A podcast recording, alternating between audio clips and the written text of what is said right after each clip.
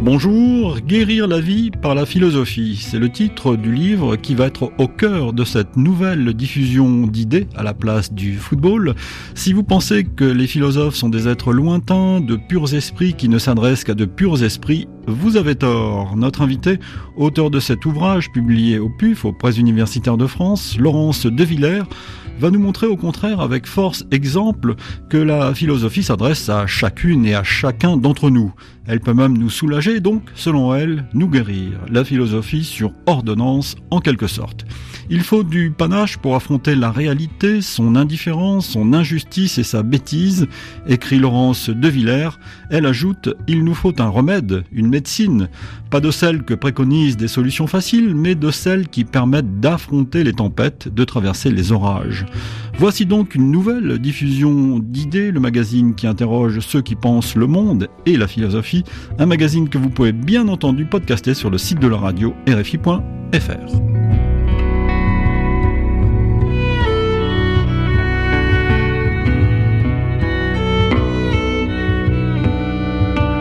Bonjour Laurence de Villers. Bonjour. Merci d'être à ce micro. Vous êtes agrégé docteur en philosophie, donc la philosophie c'est votre affaire. Vous êtes euh, auteur au PUF d'un que sais-je sur euh, René Descartes par exemple. Il faut tout de suite dire que vous êtes une spécialiste de Mhm. Descartes. Oui, j'ai consacré euh, beaucoup d'années. J'ai commencé assez jeune. euh, la première fois que j'ai lu les méditations, j'ai eu l'impression que j'avais, enfin, qu'on me parlait un langage que j'avais jamais entendu, et je me suis dit, bah, c'est ça que je veux faire. Je savais même pas que c'était encore de la philosophie. Et donc, effectivement, j'ai passé pas mal de, de ma vie avec lui. Ouais, Dans le XVIIe siècle. Ouais, le XVIIe siècle, c'est, c'est ma patrie, c'est mon époque. Euh, ça fait pas de moi quelqu'un de très jeune, et pourtant c'est un siècle très jeune. Il y a beaucoup de choses qui se mettent en place. Euh, il y a beaucoup d'innovations. Euh, C'est un laboratoire. On Ouais. tente des choses qu'on n'avait pas tentées. Alors autant que je dise tout de suite que j'ai beaucoup aimé euh, ce livre, Laurence euh, de Villers, Guérir la vie par la philosophie. Et je voudrais te préciser une chose importante, il ne s'agit pas d'un de ces livres euh, de- sur le développement personnel. euh. C'est un vrai C'est de livre la philosophie, 100% du premier mot au dernier. Euh, et si vous le permettez, j'emploierai même un, un mot qui fait davantage peur que celui de philosophie, si jamais la philosophie fait peur, c'est celui de métaphysique. C'est cette discipline en philosophie qui s'occupe de l'essentiel et de l'essentiel qui est invisible aux yeux, tout ce qui ne se voit pas et qui pourtant est le plus important, euh, les grands objets de la métaphysique, la liberté, la vie, qu'est-ce que vivre, pourquoi vivre, euh, Dieu, euh, le monde, euh, toutes les grandes questions euh, de la philosophie, c'est la métaphysique qui s'en occupe. Donc là, il y a vraiment un livre de, de métaphysique au sens sérieux du terme. Alors la philosophie comme une euh, médecine, et vous citez quelque part dans ce livre qui est passionnant et qui est écrit de façon très agréable, très très facile d'accès, vous citez quelque part Porphyre, un esprit grec, qui a dit vide est le raisonnement du philosophe qui ne guérit aucune des passions humaines. Mhm. En réalité, associer la philosophie à une médecine, à une euh, thérapeutique, une discipline qui est capable de nous guérir, euh, pas seulement comme une métaphore, hein, mais au sens strict de nous guérir, c'est une définition très ancienne de la philosophie. C'est une des premières définitions euh, de la philosophie. Et, et beaucoup de philosophes se sont considérés comme des médecins euh, au sens strict, c'est-à-dire qu'ils ont diagnostiqué chez nous euh, des maladies, soit des maladies dont nous avions conscience et ils apportaient des remèdes, soit ce que je trouve beaucoup plus original et la philosophie est la seule à le faire, diagnostiquer des maladies dont nous n'avions pas conscience. Nous étions malades sans le savoir et c'est le pire des maladies. Euh, Ah, vous écrivez quelque part effectivement, Laurence, euh, nous ne pouvons ni renoncer à notre désir de vérité et de bonheur, ni le satisfaire, boiteux et maladroit, nous sommes à la fois capables et incapables, désireux et inassouvis, bref, malades. Ouais, je pense qu'il y a Nous un, sommes tous malades en fait. On est malade d'un désir de vérité qui est impossible à rassasier. Je pense qu'il y a, il y a effectivement un désir de vérité qu'on n'arrive pas à combler avec ce qui peut nous être donné. Donc euh, je pense que nous sommes d'éternels insatisfaits, non pas au sens d'enfants gâtés qui feraient des caprices ou, euh, ou de personnes incapables de se réjouir de ce qui est, mais parce que je pense que nous avons un désir de plus grand. Et, et les vérités qu'on peut nous donner, je crois qu'on n'est pas dupe, ça nous satisfait pas. Donc effectivement, il y a en nous une, une demande que les différentes offres qui nous sont faites ne parviennent pas à combler. Mais je, fais le pari que la philosophie est une offre qui n'est pas comme les autres. C'est pour ça, Laurence de Villers, que vous écrivez aussi qu'il y a en nous une solitude primordiale. Hum, il y a en nous une solitude primordiale parce que... Nous ne sommes que ce que nous sommes. Nous sommes, nous sommes à la fois que ce que nous sommes avec un désir de plus grand que ce que nous sommes, mais surtout parce qu'on est le seul à devoir être ce qu'on est. Je, suis la seule à devoir être celle que je suis. Euh, dans ce sens-là, c'est à la fois une solitude fondamentale parce que personne peut être moi à ma place. Et c'est mon caractère irremplaçable. Euh, je crois que la, le, la phrase toute faite qui dit euh, personne n'est irremplaçable est, est, complètement contre-philosophique et fausse euh, parce que vous êtes ce que vous êtes, je suis ce que je suis, non pas seulement au sens de vous êtes différent de moi, vous avez une singularité, mais parce que vous, vous êtes irrémédiablement le seul à devoir vous coltiner avec vous à devoir vivre la vie que vous devez vivre. Sauf que rares sont ceux qui se supportent entièrement, à 100%. Oui, et je pense qu'en fait, il ne faut pas chercher à le faire. Euh, J'ai l'impression qu'il y a une forme de philosophie courante ou ambiante qui veut aplanir les difficultés. Et, et je crois que c'est pas la tradition philosophique. C'est pas du tout ce que vous dites, effectivement. Parce que vous, vous considérez vraiment qu'il y a un combat à mener, là. Hein. je pense que vous l'avez très bien dit, euh, le réel ne va pas de soi. Il y a une épreuve du réel. Euh, vivre n'est pas simple. Vivre n'est pas une évidence. Et je ne crois pas que pour vivre, il suffise de vivre. Euh, ça vous semble peut-être des jeux de mots de philosophe, mais pas du tout. Je pense qu'il y a une forme de gravité qu'on essaie de d'escamoter ou de ne pas voir. Euh, ne va pas de soi. Euh, le réel est difficilement supportable. On trouve des biais pour le supporter. Et euh, le simple fait d'être en vie demande demande une force parce que nous sommes face à une situation de fait. Il y a plein de choses, euh, avant même que je commence à vivre, que je n'ai pas décidé, qui n'ont pas demandé ma, décision ni mon consentement et que je vais devoir assumer le fait même d'être né d'être né tel que je suis. C'est pour ça que le, la première maladie dont je parle, c'est avoir un physique. Oui, euh, ce combat est estompé par une école, euh, je ne sais pas si on peut l'appeler comme ça aujourd'hui, du care, vous savez, du mhm. soin mhm. pour accompagner en quelque sorte mhm. le développement. Qu'est-ce que vous pensez vous de cette Alors, de cette façon? Il y a même des philosophes qui s'intéressent. Oui, oui, il y a une philosophie qui vient surtout des qui vient surtout des États-Unis, donc qui a été apportée en France.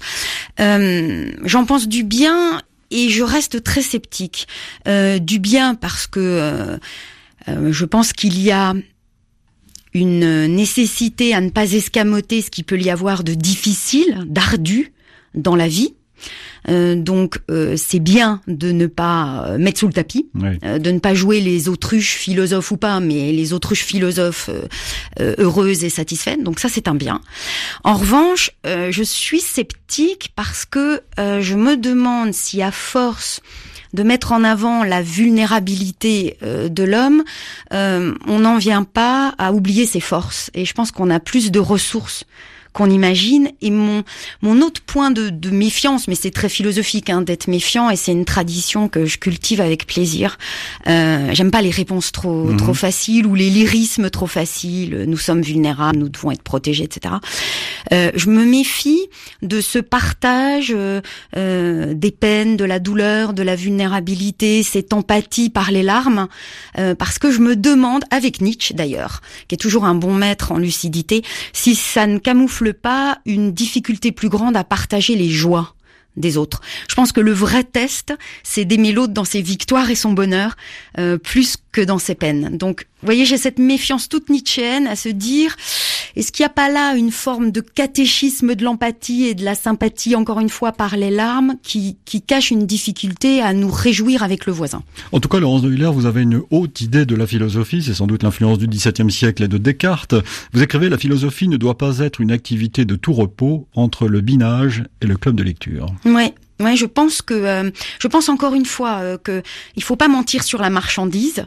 Euh, je pense que la philosophie est d'abord une matière utile. C'est pas quelque chose qu'on cultive pour le plaisir de lire de la philosophie euh, tranquillement avec une tasse de thé. On peut le faire aussi, mais si la philosophie dérange pas, je pense qu'elle a raté son objectif.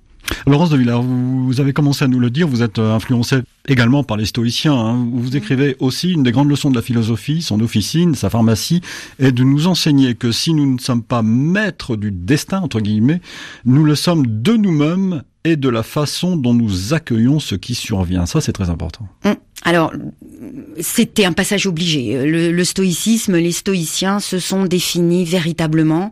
Ils ne sont pas les seuls, mais eux l'ont clamé haut et fort comme des médecins. Euh, ils ont vu la philosophie.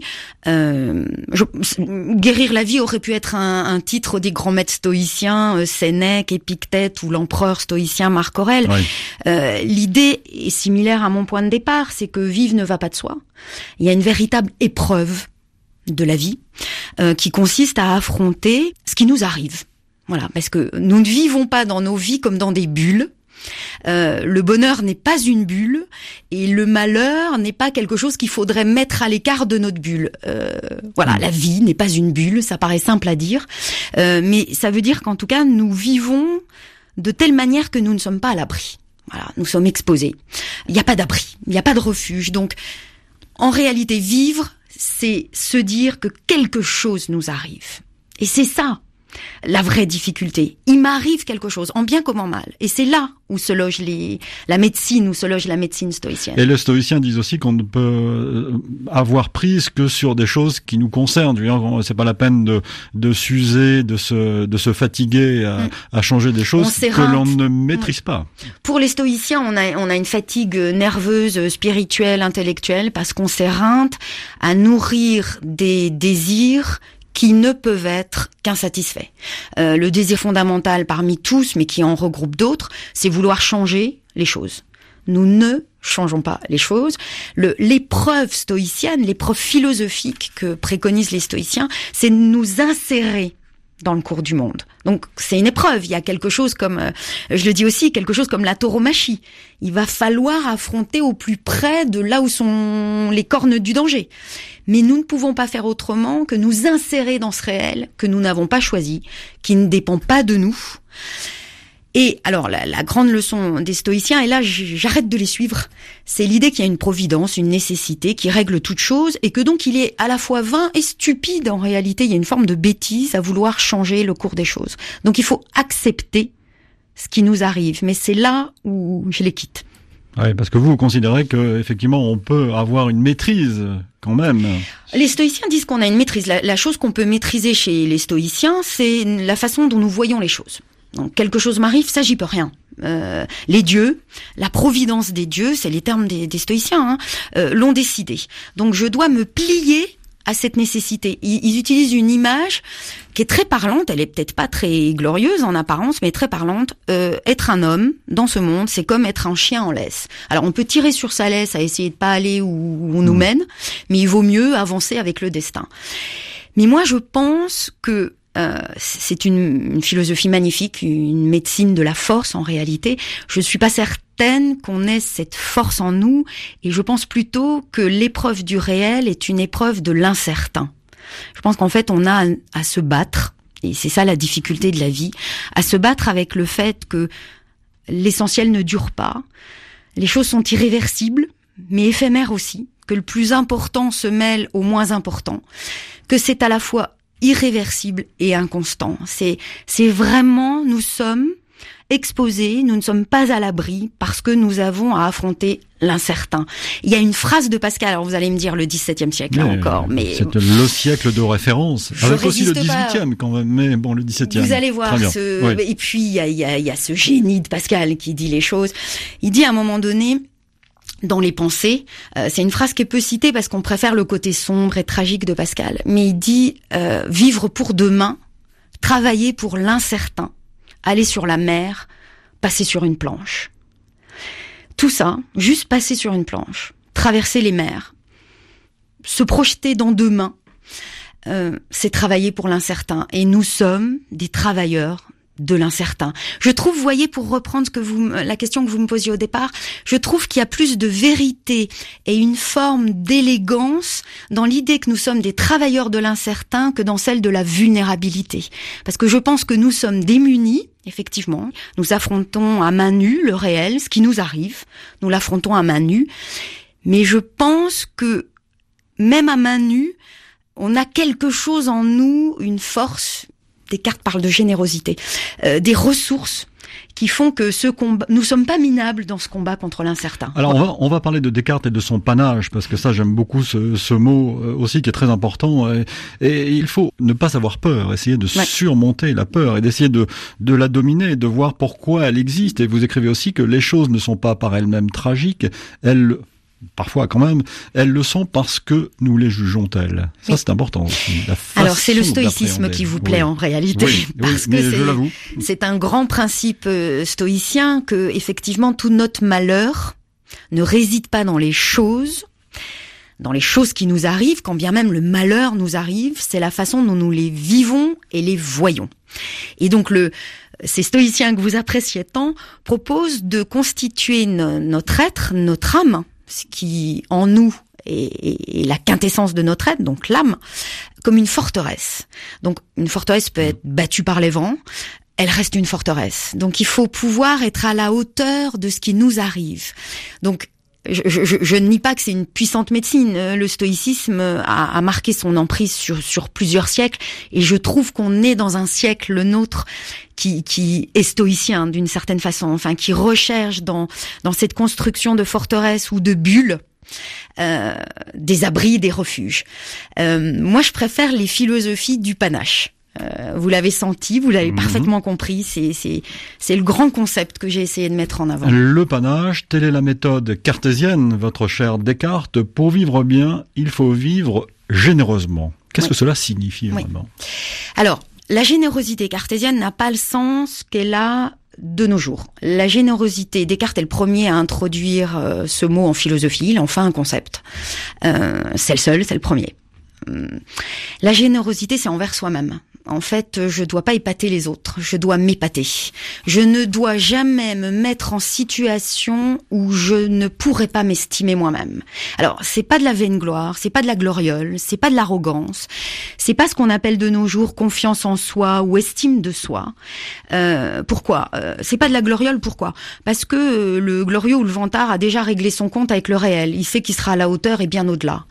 Euh, c'est pas de l'estime de soi ou de la confiance qui fait fond sur une vulnérabilité, donc sur l'idée que quelque chose me manquera, mais que voilà, c'est ma vulnérabilité.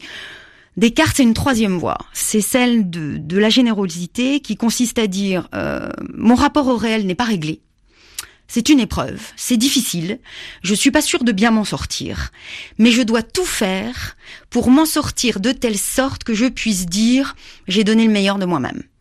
Y compris parce que vous me direz ah oui c'est quand même très volontariste, y compris si je me trompe. C'est ça qui est subtil et que je trouve très fort et très digne chez Descartes, c'est que même si le chemin que je prends n'est pas le bon, la générosité dont je pourrais faire preuve est d'avoir choisi un chemin et de m'y être tenu. Euh, l'essentiel chez Descartes, c'est d'arriver quelque part. Euh, hmm. Ne pas se réfugier dans des abris, ne pas s'inventer des bulles de protection, des camps retranchés. je trouve que de nos jours, notre bonheur est fait de camps retranchés. Et je trouve que c'est pas une épreuve du réel. C'est et je pense que la philosophie invite au contraire. Donc c'est pas faire un camp retranché, c'est pas non plus une arrogance, c'est pas non plus une façon d'aplanir les difficultés, de positiver. Voilà. Hmm. Voilà. Si je devais vous le dire en langage qui n'est pas celui du XVIIe siècle, la philosophie du panache, la générosité qui emprunte à Descartes, et tout sauf positiver et tout sauf la positivation. C'est pas l'idée qu'il y a des catastrophes et que nous les traversons parce qu'après tout des échecs on apprend quelque chose que euh, que ne me tue pas me rend plus fort. Voilà, exactement. Euh, c'est pas du tout ça et c'est pas ma philosophie. Hmm. Euh, je pense que c'est une façon d'escamoter la véritable épreuve du réel. Laurence de Villers, nous allons faire une pause, écouter quelques nouvelles du monde et on se retrouve dans trois minutes pour continuer à parler de l'importance de cette philosophie pour nous guérir car on a bien compris, on est tous malades. À tout de suite. Bonjour, c'est...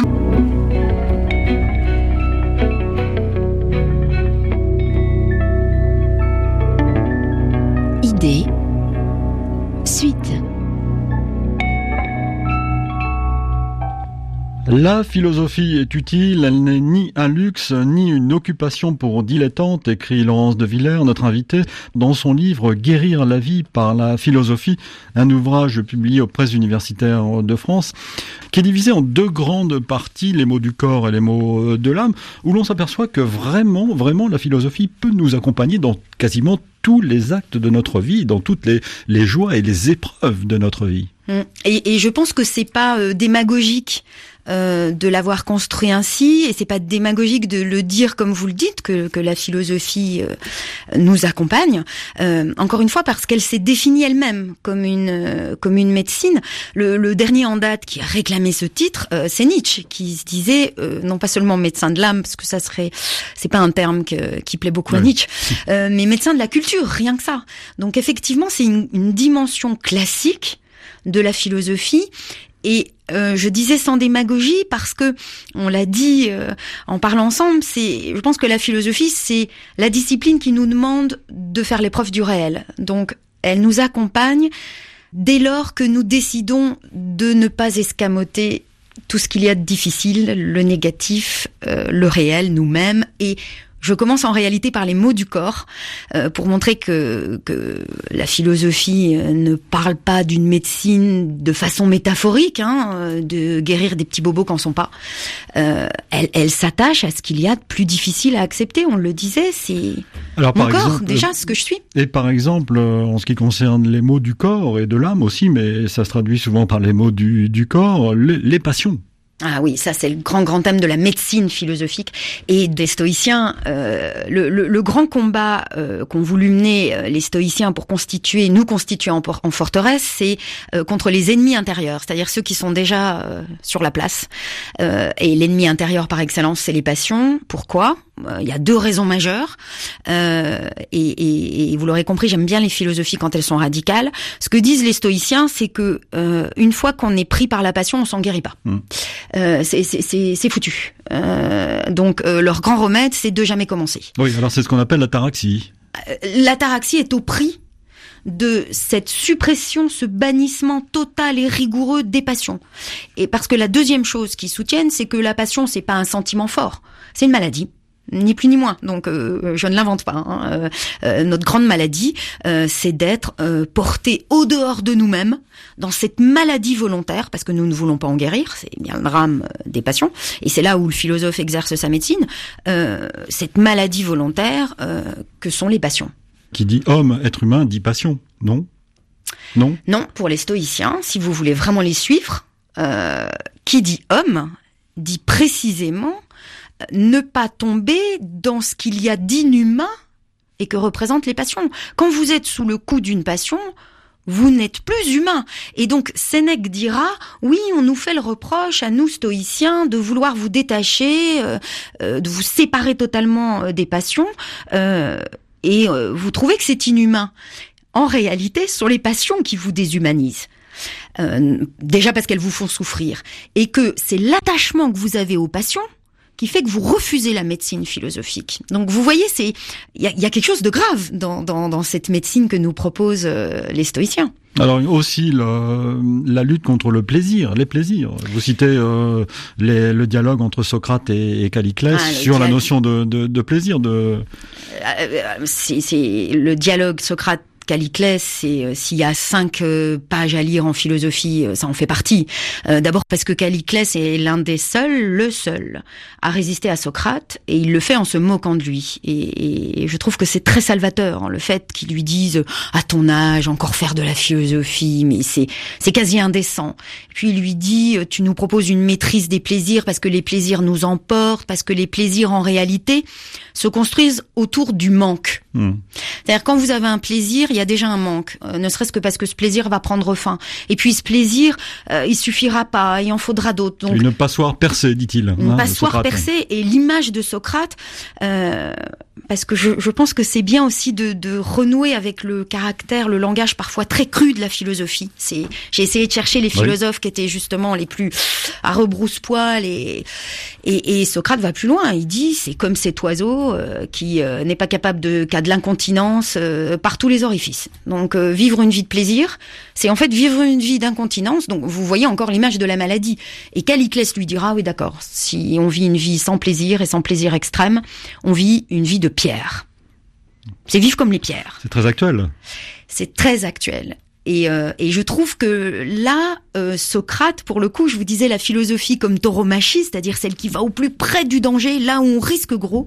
Euh, là, Socrate affronte un véritable adversaire. Ouais, il va falloir qu'il nous dise si vraiment on a plus de plaisir à vivre une vie avec des plaisirs modérés qu'à vivre une vie passionnée. Alors vous parlez du, du tabac, de l'alcool, euh, de, du vieillissement, de, de la souffrance. Euh, tout cela euh, peut être atténué, soulagé par la philosophie. Alors il y a deux étapes, je dirais. La philosophie est cette épreuve qui n'est pas de tout repos, qui consiste à regarder la réalité dans les yeux. Alors, ça vous paraît simple, hein, vous pourriez me dire, on n'a pas besoin de la philosophie pour ça. Eh bien, si. Être lucide n'est pas toujours simple.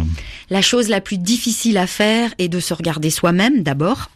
Euh, et le réel dans les yeux et de regarder ce qui nous arrive et que nous n'avons pas toujours voulu dans les yeux. Donc c'est ça l'épreuve de la réalité et, et c'est là où la philosophie exerce sa thérapeutique un peu à rebrousse-poil. Hein. Elle nous demande ah vous avez une plaie, euh, ne mettez pas la main dessus, regardez-la.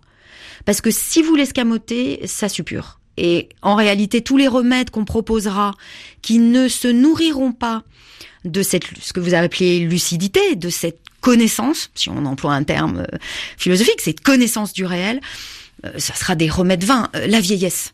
La vieillesse, j'ai cité Simone de Beauvoir. C'est extraordinaire ce qu'elle dit sur la vieillesse. Son livre sur la vieillesse est sans concession. Voilà, c'est une philosophie du panache parce qu'elle est sans concession. Elle dit, euh, quand je tombe sur moi et que je me regarde et que je vois ce visage, je me demande comment ça peut être le mien. Parce que l'épreuve de la vieillesse, c'est d'abord cette épreuve physique. Et donc la philosophie que nous propose Simone de Beauvoir, c'est ben, ne pas se mentir, la vieillesse est une catastrophe. C'est faut aller loin. Hein. Euh, je regrette de le dire, mais c'est cette partie difficile de la philosophie. Il y a la deuxième qui est plus réconfortante, c'est c'est de dire que nous faisons par cette vieillesse qui nous déforme, qui nous touche, l'épreuve d'une petite mort. C'est la mortalité de la vie que nous touchons du doigt et que nous voyons. C'est très précisément ce qu'on ne veut pas voir aujourd'hui. Et je pense que c'est ce que nous ne voulons pas voir, et pour cause, c'est normal. Enfin, euh, je suis pas en train de dire que nous, les philosophes, nous sommes d'une race supérieure parce que nous sommes capables de le voir et de le supporter. Je pense que ça n'est pas plus supportable pour nous philosophes que pour les autres. Simplement, ce que dit la philosophie, c'est que ça ne sera pas supportable si on l'escamote, si on le positive. Et pour la vieillesse, voilà, il faut euh, faire l'épreuve du miroir, c'est se regarder en face. Et il y a une vieillesse aussi qui me semble plus insidieuse et qui fait tout autant de dégâts, c'est l'inertie, c'est le fait qu'on continue à vivre comme on a commencé et que finalement les années passent, les jours passent, les semaines passent et qu'on perd une force de nouveauté dans la vie. Donc euh, lutter contre la vieillesse, ce que propose la philosophie, c'est d'être capable de des commencements, voilà, euh, capable de commencer quelque chose. Modestement, hein, je suis pas en train de parler d'une philosophie de héros, mais modestement de faire des actions qui commencent quelque chose, d'inaugurer du nouveau. Ça, c'est une façon de lutter contre la vieillesse. Mais la première étape de la philosophie, c'est, ce n'est pas positivons, c'est regardons le négatif. Et quel est le remède? Alors il y a un autre, une autre partie qui s'intitule Les mots de l'âme euh, dans votre livre, euh, Laurence de Villers. Euh, et là, vous parlez par exemple de la notion du temps mm. et de la responsabilité que nous avons de notre vie. En fait, vous vous dites, nous sommes responsables de la vie que nous menons. Oui. Nous passons une sorte de contrat effectivement, nous sommes plongés dans des situations de fait que nous n'avons pas choisies, euh, mon appartenance sociale, euh, ma nationalité, etc. Mais du moment où nous acceptons de vivre, ce que nous faisons la plupart du temps, nous passons une sorte de contrat avec nous-mêmes et avec la vie, où nous allons assumer le fait même de vivre. Euh, donc effectivement, oui, il y a une grande responsabilité dans le fait même de vivre. Mais nous sommes en revanche responsables du temps qui est le nôtre, le temps de notre vie. Et alors là, euh, là, je trouve qu'il y, a, enfin moi, en tout cas, ce sont des phrases de philosophes que j'ai j'ai notées, je les je les garde avec moi. Vous savez, Pascal gardait euh, sur lui cousu dans sa doublure euh, le récit de sa conversion. Moi, j'ai des des phrases de philosophes que j'ai écrites et que je garde depuis très très longtemps. Euh, il y en a deux comme ça que je donne. Il y a celle de Leibniz qui est, qui est très peu connue. C'est dans un écrit assez confidentiel de Leibniz, mais quand je l'ai lu, ça m'a ça a, tout changé. Il dit, euh, euh, je parle moins bien que lui, je vous le dis dans mes termes, il dit que euh, nous ne sommes pas maîtres du temps. Les choses vont, les choses passent, euh, le temps passe, que nous le voulions ou non. Mais il y a une chose dont nous sommes responsables, c'est que nous avons la capacité, moi je dirais le talent, de faire en sorte que même les plus infimes moments de notre vie nous les habitions. C'est-à-dire que nous en faisions quelque chose. C'est ce que dit Leibniz. Il n'est pas en notre pouvoir d'allonger la vie indéfiniment, mais il est en notre pouvoir de donner une intensité au temps qui nous est imparti. Et cette phrase est la suivante, Laurence de Villers, ah. je lis votre livre. Vivre longtemps est en notre pouvoir si en effet nous rendons sensibles même les parties les plus ténues de notre temps. Voilà. Alors, je pense qu'il y a une erreur à ne pas faire. Euh, son idée n'est pas de vous dire vivez intensément, euh, faites-en le maximum, euh, profitez de la vie. Ce, côté frénétique est une forme d'angoisse en réalité. Hein. C'est comme s'il y en avait jamais assez. Encore une fois, je trouve que ces remèdes qu'on veut proposer d'intensité de la vie ou de positivation sont souvent construits autour de manque ou d'angoisse. En tout cas, ça angoisse. Hein.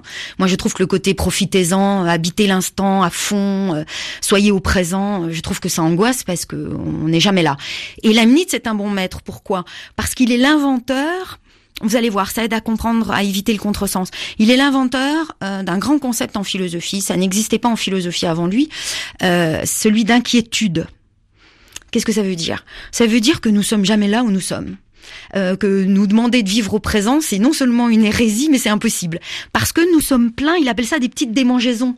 Nous sommes pleins de choses qui nous font essayer d'être encore mieux que nous sommes. Alors ça peut être modeste, hein, je m'assieds mieux, je, je dis plus clairement ce que je voudrais dire.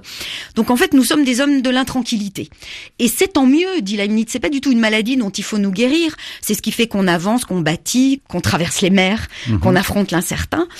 Et donc c'est ça qui nous fait sans cesse avancer. C'est le moteur, c'est notre carburant. Euh, l'action ne se nourrit pas de la pleine conscience ou de la méditation ou d'habiter au présent, elle se nourrit de cette démangeaison. Et c'est cette démangeaison qui fait que j'habite chaque minute de ma vie, ce qui fait que je me dis bah là c'est mieux dit comme ça, euh, là je l'écris mieux comme ça, là c'est mieux si je lui dis comme ça, c'est mieux si je le fais comme ça. C'est pas non plus un perfectionnisme qui me rendrait euh, malade. Euh, c'est au contraire une forme d'artisanat. C'est mettre dans le fait de vivre quelque chose comme un, un talent, un savoir-faire, un, un métier et si vous permettez le mot, une forme d'orgueil. Enfin c'est le travail bien fait. J'ai, j'ai, je l'ai bien fait.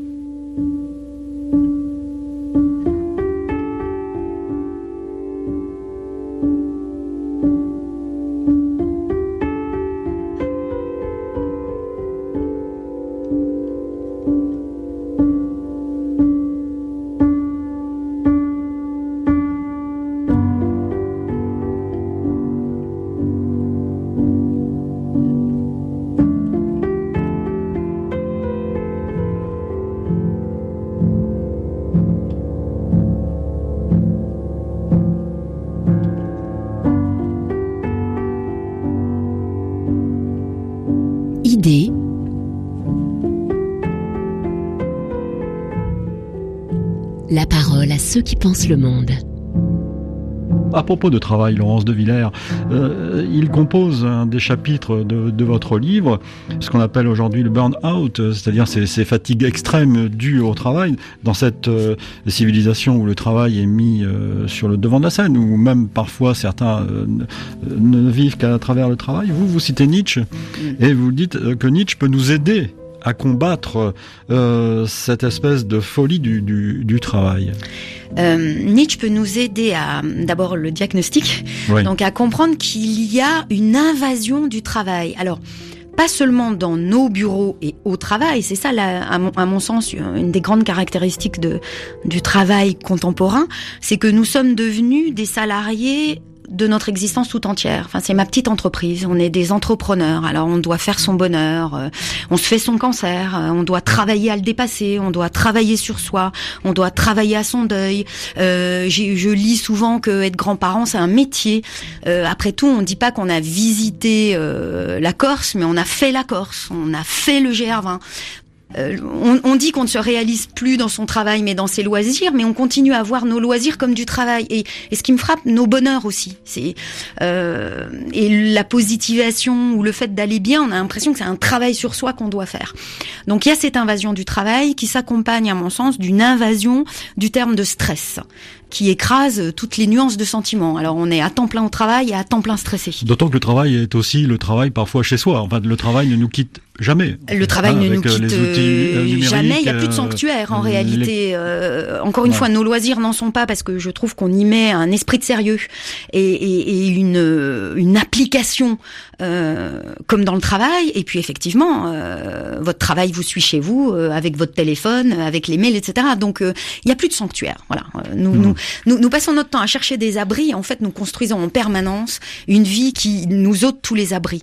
Donc Nietzsche, oui, parce que c'est le philosophe qui qui qui ricane, enfin qui, qui a cette ironie que je trouve toujours salutaire parce qu'il déteste les consensus et les bons sentiments. Donc effectivement, j'ai repris sa phrase qui qui analyse le bourreau de travail. Nous sommes tous des bourreaux de travail. Alors on peut la lire si vous permettez, puisqu'elle est dans votre euh, livre qui est passionnant et très riche.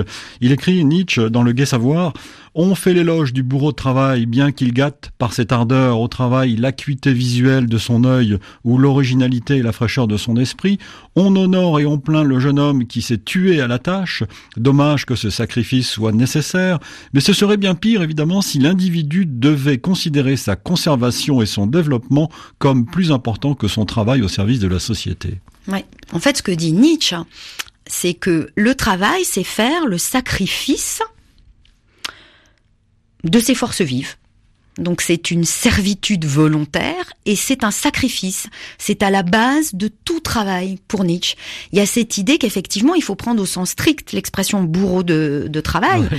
Nous sommes le bourreau de nous-mêmes pour servir à la société. Alors Ça- vous allez trouver ça, peut-être ça, ça révolutionnaire, C'est mais, très contemporain. mais c'est très contemporain. Et, et je pense que, que Nietzsche pour le coup est vraiment salutaire. Autre partie importante de cette euh, philosophie, de la philosophie dans, pour guérir la vie, euh, car encore une fois, nous sommes tous plus ou moins euh, malades, nous sommes des, parfois Plutôt des malades qui, qui s'ignorent, euh, Laurence de Villers. Il y a aussi cette, euh, la possibilité, grâce à la philosophie, de lutter contre la peur, on l'a dit déjà, et la superstition. Vous avez raison. On va prendre Spinoza parce que euh, c'est l'homme de ces deux ces deux notions que que vous venez de rappeler. Euh, Spinoza affirme que la philosophie est une méditation non de la mort mais de la vie. Il a parfaitement raison. Je pense qu'il n'y a pas de pensée de la mort en réalité. La mort, euh, elle est pour demain, elle est pour plus tard. La seule mort qu'on affronte, c'est celle des autres. Euh, donc il a raison de dire que la philosophie s'intéresse à la vie parce qu'il y a déjà fort à faire avec la vie. Euh, ce que nous avons en face de nous, vous et moi en ce moment, c'est la vie que nous nous devons mener. Mais il dit que la philosophie est une méditation sur la vie parce que je pense qu'il veut montrer par là que la philosophie est une méditation qui écarte la peur. Et la peur se manifeste sous, sous plein de formes. Hein. C'est pas seulement euh, l'araignée, euh, la peur des autres, la peur de l'échec. C'est très réducteur de croire que la peur a des objets comme ça bien particuliers. euh, Des causes précises. voilà, des causes précises. Non, il y a, y a une peur fondamentale. Euh, on va retrouver cette idée euh, qui, à mon sens, est une idée forte, la peur fondamentale de l'incertain de l'incertain de toutes nos entreprises. Euh, L'homme, Ça, c'est un mot très important, l'incertain. l'incertain, Ouais. c'est voilà, la, la vie est à la fois faite de l'incertain et du définitif. Nous ne pouvons pas défaire ce qui a été fait. Il n'y a pas de seconde chance. euh, Tout est en direct et en même temps tout est incertain. Euh, euh, le bon exemple sont nos amours. Nos amours ne durent pas, c'est pourtant essentiel et nous aimerions que ça dure. Donc nous affrontons dans tout ce que nous aimons euh, l'incertain. Et donc Spinoza décrit l'homme, celui qui ne fait pas de philosophie, hein, celui qui ne suit pas les préceptes de Spinoza, comme un homme en haute mer, ballotté, en pleine mer, par les vagues, c'est-à-dire par l'incertain. Il ne sait pas s'il va arriver à bon port, il ne sait même pas s'il y a un port. Donc c'est la situation. Et Spinoza veut nous guérir de cette situation. Il le fait par la connaissance. Et donc il veut remédier à cette situation qui est celle de la peur. C'est celle du désir Et donc de la peur, c'est celle de l'espoir, et donc de la crainte, parce que dans tout espoir, puisque nous affrontons l'incertain, il y a de la crainte, et la crainte se manifeste aussi par la superstition. La superstition, c'est une construction, c'est une pensée magique, c'est une construction qui tente de mettre à l'écart le réel, et, tout ce que le réel peut comporter d'incertitude et donc de peur. Et cela concerne aussi la religion, quand on parle de superstition. Hein, je le cite euh, encore, euh, encore une citation, dans votre livre, Laurence de Villers, les hommes ne sont dominés par la superstition qu'autant que dure la crainte, le vain culte auquel ils s'astreignent, avec un respect religieux, ne s'adresse qu'à des fantômes, aux égarements d'imagination d'une âme triste et craintive. Mhm. C'est bien avant euh, la Ouais. religion opium du peuple, mais, mais l'idée est là. l'idée est que si nos choix nos connaissances, notre façon de vivre sont dictées par des peurs, elles le seront par des superstitions. Alors, je pense que ça serait une conclusion un peu rapide de dire toute la religion est superstition. Euh, c'est pas aussi simple et c'est, faux. C'est pas seulement aussi simple, mais auditeurs en plus. c'est pas aussi simple et en plus c'est faux. Ouais. Donc euh, je pense qu'on trouve ça à peu près nulle part dit comme tel Ouais. en, en philosophie. Mais c'est l'idée que si nous allons à la religion par la crainte et par l'espoir de l'espoir de conjurer les craintes. Moi j'irais même plus loin. Mais Spinoza va aussi loin en réalité. Si nous allons à la religion par désir de consolation, si nous croyons, parce que nous pensons voir dans la religion une consolation contre le réel et contre ce que la vie peut avoir d'amer, alors c'est la superstition qui aura dicté notre foi, notre conviction, et ce ne sera pas une foi, en réalité. Et vous écrivez euh, que le peureux est toujours un homme seul dans la mesure où il ne trouve en lui-même aucun secours, reniant sa raison et s'abandonnant à la colère, la haine et la dépression, finalement. Oui. Oui, Voilà. et c'est et c'est une grande leçon euh, de Spinoza. Alors la leçon de Spinoza, elle est très exigeante. Hein. On essaie de faire euh, de Spinoza une sorte de joyeux luron, le grand vendeur de la joie. Euh, je pense qu'il y a un contresens philosophique majeur pour deux raisons. Euh, c'est que la philosophie de Spinoza, sa médecine est un rationalisme. Je sais que c'est pas drôle. Euh, on préfère la joie hein, comme terme, Ouais. mais le seul salut, et c'est une philosophie du salut hein, chez Spinoza, elle n'est pas religieuse, mais c'est une philosophie du salut, euh, c'est la raison. Parce que la raison est le seul moyen de conjurer l'incertain. Elle nous dit telle cause, tel effet, et donc elle nous indique un comportement qui ne sera pas celui de la crainte ou de la superstition. Et puis, euh, l'autre grande force euh, de, de, de, de Spinoza, son rationalisme, encore une fois, hein, je suis désolée, mais c'est ça, c'est l'idée qu'il faut, qu'il faut arriver à un bonheur qu'il appelle béatitude. Euh, La philosophie de Spinoza, c'est une philosophie religieuse. Hein. Il veut proposer le salut pour tout le monde, euh, pas pour l'au-delà, mais pour ici. Et il propose une béatitude, qui est un terme réservé aux, aux religieux. Il dit que dans cette vie, nous pouvons arriver à un bonheur parfait, la béatitude, non pas par la joie, mais par la connaissance absolue, parfaite de toute chose, connaître comme Dieu connaît. Pourquoi pas la joie? Parce que la joie, c'est toujours un seuil, c'est un passage. La joie, c'est j'ai plus de joie que par rapport à hier où j'étais pas en train de parler avec vous. Donc la joie n'est Ouais. pas un état stable. Spinoza veut un état stable. Sa médecine, c'est combattez ces tempêtes que vous traversez grâce à la raison et adoptez un comportement rationnel, vous aurez un bonheur stable. Une philosophie qui permet aussi de chasser les idées fausses, les préjugés. euh, euh, pour combattre cette fâcheuse tendance, la philosophie doit être une entreprise de décolonisation, de libération de la pensée, de l'ensemble des opinions toutes faites qui l'encombrent. Et là, vous citez votre cher Descartes. Oui, effectivement, je pense que euh, euh, et c'est aussi inconfortable. Hein, euh, la philosophie est une entreprise de décolonisation. Nous sommes colonisés, euh, nous savons beaucoup trop de choses, euh, ou nous croyons savoir. Nous avons la tête pleine, nous avons la tête farcie. Nous n'arrêtons pas de penser, euh, d'être informés, euh, d'avoir des idées, d'entendre celles des autres. Je suis désolée, hein, c'est c'est, je suis très contente de parler d'idées. Il y a des émissions très bonnes qui en parlent, mais mais Descartes, c'est c'est c'est le rasoir. Hein, c'est il y a beaucoup trop Oui. faut aller à l'épure, euh, faut décoloniser, décontaminer. Et donc, la seule chose que propose Descartes, c'est qu'on ait au moins une seule fois, peut-être une seule fois dans sa vie, une idée à soi. Et même, vous dites, au mieux, une idée à soi par jour. Soyons optimistes. C'est- énorme. Même Descartes va pas jusque-là. hein. Et ça aussi, c'est se battre à main nue, hein, parce que Oui. mine de rien, nous détestons le vide. Voilà, Oui. l'homme déteste le vide, et nous préférons répondre quelque chose et savoir quelque chose que se confronter deux secondes à du vide et dire qu'est-ce que je dirais qui soit complètement à moi aujourd'hui? Et ça, c'est quelque chose que je dis euh, toujours aux étudiants quand je fais cours sur la méthode. Bon, c'est fatal hein, pour un prof qui est cartésien. Euh, je leur dis euh, ne vous raccrochez pas aux branches. Élaguez, ôtez tout, ôtez tout, à main nue. Qu'est-ce qui reste avant de me répondre?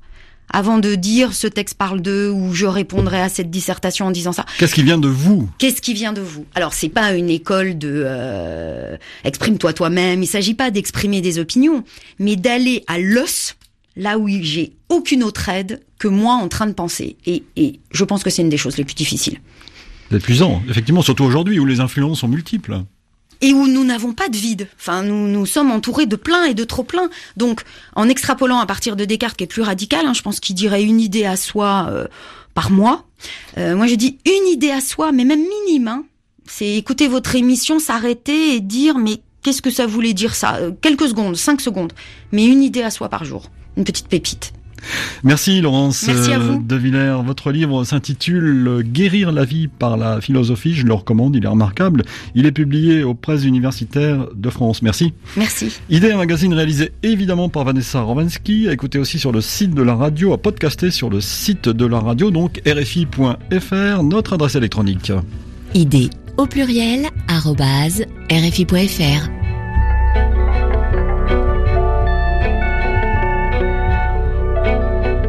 C'est la fin de notre série de rediffusion de juillet. Nous, on se retrouve dimanche, évidemment, pour de nouvelles idées. La semaine prochaine, à cette même heure, vous retrouverez Laurence Alloire et Musique du Monde. Dans un instant, un nouveau journal sur RFI.